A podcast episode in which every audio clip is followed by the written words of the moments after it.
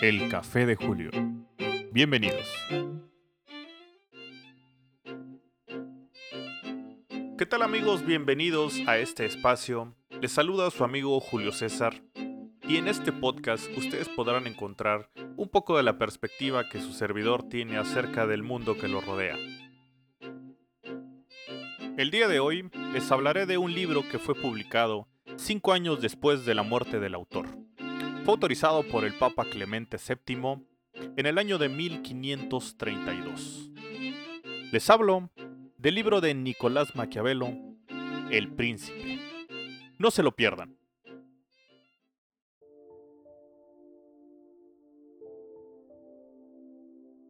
Son pocos los filósofos cuyo nombre se convierte en adjetivo usado en la cultura popular. Pero el más común y conocido posiblemente sea ser maquiavélico. Esta palabra tiene una carga semántica muy clara. Alguien que sea maquiavélico es inmoral, mañoso y sin escrúpulos, que busca el poder sin importar las consecuencias. Este libro, para muchos fue considerado como un manual para mafiosos. Algunos de los primeros lectores fueron de hecho filósofos como Spinoza y Rousseau. Sabían, sin lugar a dudas, que el libro era una astuta denuncia de los métodos que emplean los tiranos en su ascenso al poder. Spinoza, al que Albert Einstein se refiere cuando le preguntan si cree en Dios. Pero ese, ese será otro capítulo.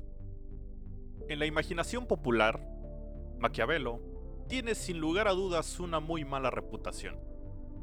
Francis Bacon dijo, Estamos endeudados con gente como Maquiavelo, que nos escriben lo que los hombres hacen y no lo que deberían hacer.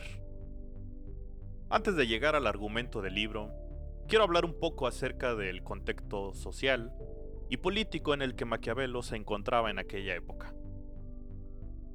Maquiavelo nació en 1469, en la ciudad de Florencia. En aquel entonces Italia como nación todavía no existía. Florencia, junto con otras ciudades como Milán y Venecia, eran políticamente soberanos, al estilo de la antigua Atenas, por lo que Florencia, en ese tiempo, puede considerarse una ciudad-estado. En la época de Maquiavelo, Florencia estaba en un auge económico. Era muy poderosa. Su moneda, el solín, era respetada por todas partes. En Florencia vivía la famosa familia de los Medici, tan influyentes en la política, el papado y las artes. Culturalmente, se trata de la época del Renacimiento, donde Miguel Ángel, Rafael, Piero y Da Vinci trabajaban forjando la maravilla que es el arte renacentista. Además, Cristóbal Colón estaba expandiendo los horizontes del mundo y muchos al examinar de cerca al hombre y al mundo natural, se cuestionaban la síntesis aristotélico-cristiana de ese entonces. En fin, Maquiavelo nació en un mundo de fascinantes cambios, pero una amenaza acechaba esa atmósfera emocional. El desarrollo de España y Francia y las ambiciones del Sagrado Imperio Romano, ocupando lo que hoy en día es Alemania y Austria, representaba una creciente amenaza a la vida y existencia de Florencia. Florencia había sobrevivido a ataques e invasiones en su historia, pero a finales del siglo XV se encontraba con la necesidad de tomar medidas más severas para asegurar su integridad. Fue en el seno de sus preocupaciones que Maquiavelo escribió El Príncipe. Básicamente se trata de una colección de consejos para un príncipe que pudiera unificar a las ciudades de Italia, que la pudiera proteger contra posibles invasiones. Los consejos se basan en observaciones psicológicas. Los primeros científicos modernos, a través de sus observaciones de la naturaleza, se estaban dando cuenta del orden regular del mundo. Maquiavelo pretendía hacer lo mismo con los seres humanos. Lo que buscaba eran leyes que regían la conducta humana. Leyes que serían de sumo valor para un príncipe. Un príncipe que pueda controlar al Estado y guiarlo en un momento de crisis. El príncipe hoy en día es considerada una obra filosófica. Pero eso no fue la intención de Maquiavelo. Él quería escribir algo más en concreto, algo más práctico. Si quieres aprender a programar computadoras, no vas a leer un tomo sobre teorías de la computación, sino más bien algo más pragmático, algo más práctico, algo que vaya al grano. Así está pensado el príncipe de Maquiavelo. Anterior a él, los intelectuales que hablaban del hombre partían todos de la moralidad, de teorías éticas, pero Maquiavelo no. Y una buena parte de la fama del libro proviene precisamente de la ruptura que conflictúa con la tradición. Él fue en efecto el primero en desenredar la política de la teología, de ver el fenómeno del humano en términos de hechos naturales, no sobrenaturales. Es muy parecido al efecto que logró Alfred Kinsey en los años 40 y 50 en los Estados Unidos. Él fundó el campo de la sexología y al estudiar el sexo de una forma sistemática y científica, en vez de una forma moralista, como sus antecesores, causó controversia. Con este esbozo del concepto político y cultural, pasemos ahora al libro mismo. En la primera mitad del libro habla Maquiavelo de los diferentes tipos de principados y ejército. No vamos a entrar mucho a esta parte, nos vamos a ir directo a la segunda mitad, que es la más famosa, la que trata de la naturaleza humana y las cualidades que debe tener un príncipe. En general, lo que aconseja Maquiavelo es que el príncipe sea cruel, que sea cruel en vez de clemente, que sea tacaño en vez de generoso, engañoso en vez de ser honesto. ¿Por qué? No porque sea sádico, sino como consecuencia de la propia naturaleza humana. Hay que tener claro que los consejos que da aquí son para aplicarse en un tiempo de crisis, cuando el Estado enfrenta una amenaza importante. Para que un mecánico mantenga en buen estado el motor de un auto, tiene que saber cómo operan sus partes. Pues de igual manera, el príncipe tiene que saber cómo operan los elementos del Estado, que son los seres humanos. Sobre su conocimiento de ellos, basará la política del mismo Estado. Cualquiera que observe la conducta humana verá que es muy variada, a diferencia de la de los animales, que es mucho más predecible. A pesar de esta variedad, ha de haber algo en el fondo que sea mucho más consistente. Una posibilidad es el amor. No es que todos busquen ser amados o admirados, pero ciertamente un príncipe amado por su pueblo es el más venerado pero como base para manejar la política resulta deficiente, ya que el amor es muy quisquilloso. Todos hemos tenido el corazón roto por alguien alguna vez. Sabemos que el amor puede cambiar rápidamente, y si eso le sucediera a un príncipe, su mando quedaría sobre una base muy débil para ejercerse. El amor entonces falla pero el miedo nunca lo hace. Maquiavelo decía que es mejor ser temido y odiado que solamente ser amado.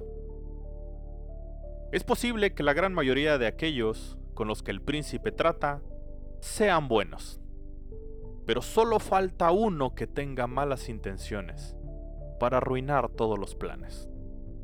Por lo tanto, el príncipe debe tratar a todos como si fueran asesinos, aunque no todos lo son. Pero es la única suposición segura que se puede hacer. Si trata a todos como buenos y se equivoca, las consecuencias son malas para el Principado. Pero, si trata a todos como asesinos y se equivoca, él no pierde absolutamente nada. Esta forma de conducirse no es de ninguna manera ética, sino más bien política. Los preceptos de la ética son abstracciones que no reflejan la realidad práctica que el príncipe tiene que manejar. Los consejos de Maquiavelo, en cambio, son prácticos. Obedecen a una relación de causa-efecto, que le es muy útil al príncipe, por supuesto. El cielo y el infierno son abstracciones, pero la tierra, su querida Florencia, no lo son. Florencia es su religión, y todo lo que conduzca a una supervivencia y bienestar es bueno. En eso consiste su moralidad. Entonces, todos los actos que se consideren éticamente malos, como la crueldad, las mentiras, etc., el príncipe puede hacerlos, siempre y cuando sea para el bien del Estado, para que no pierda su autonomía.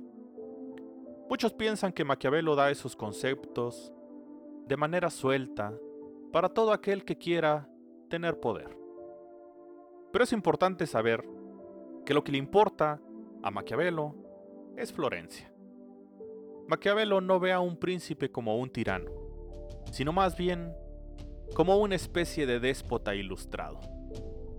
La principal diferencia entre los dos es que el tirano es egoísta y el príncipe de verdad no lo es. El tirano puede tener muy buena imagen pública, saber manejar los medios y verse como un santo, pero realmente es vicio disfrazado de virtud. El príncipe, en cambio, puede tener una muy mala reputación que a él realmente no le importa, porque lo que hace, lo hace por el bien del pueblo. Aquí tenemos una virtud disfrazada de vicio, para lograr este bien para el pueblo, no basta simplemente un conocimiento de la naturaleza humana, ya que según Maquiavelo, la mitad de todo lo que hacemos está determinado por la fortuna, por el azar. Nadie es capaz de controlar todos los aspectos del futuro. Pero un príncipe virtuoso puede lidiar con él, y puede lidiar con él de forma eficaz.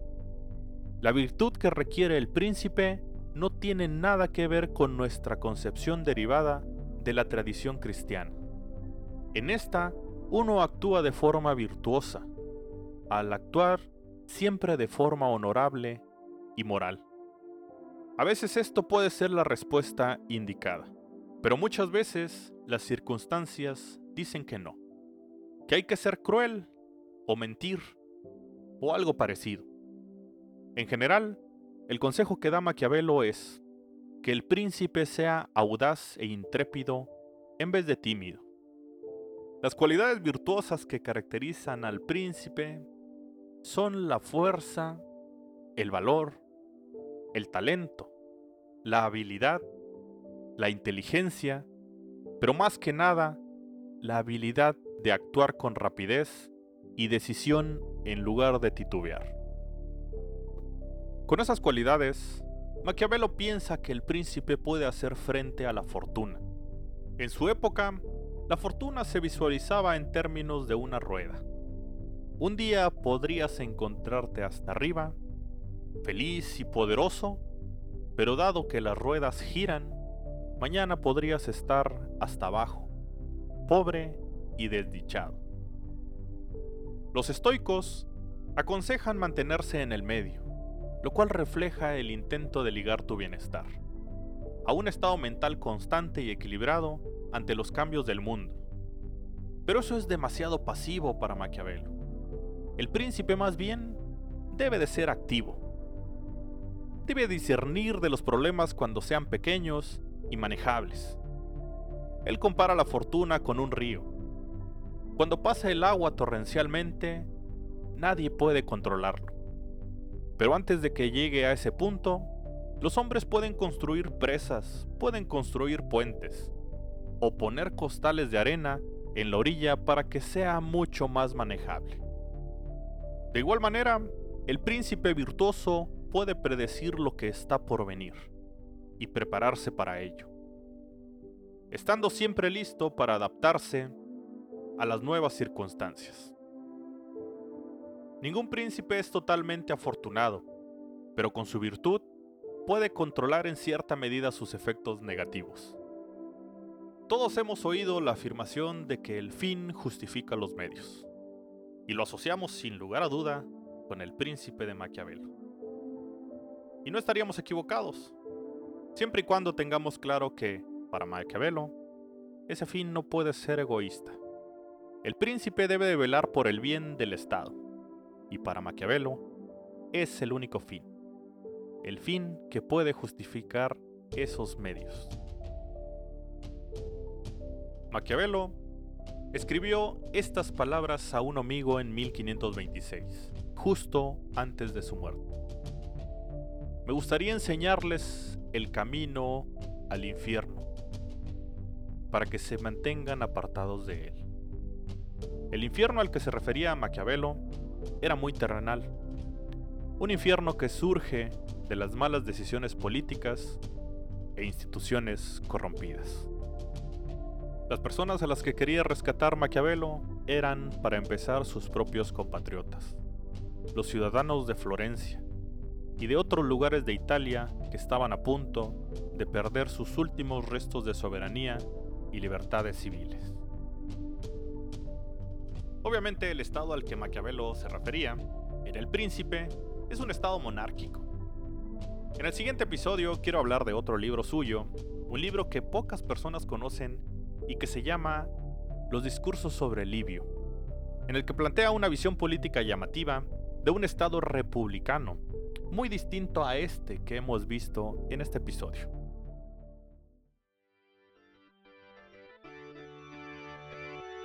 Muchas gracias amigos por acompañarme en este episodio, muchas gracias por escucharme y por compartir mi contenido. No olviden enviarme sus comentarios a mis redes sociales y nos vemos en un próximo episodio de mi podcast El Café de Julio. Hasta la próxima.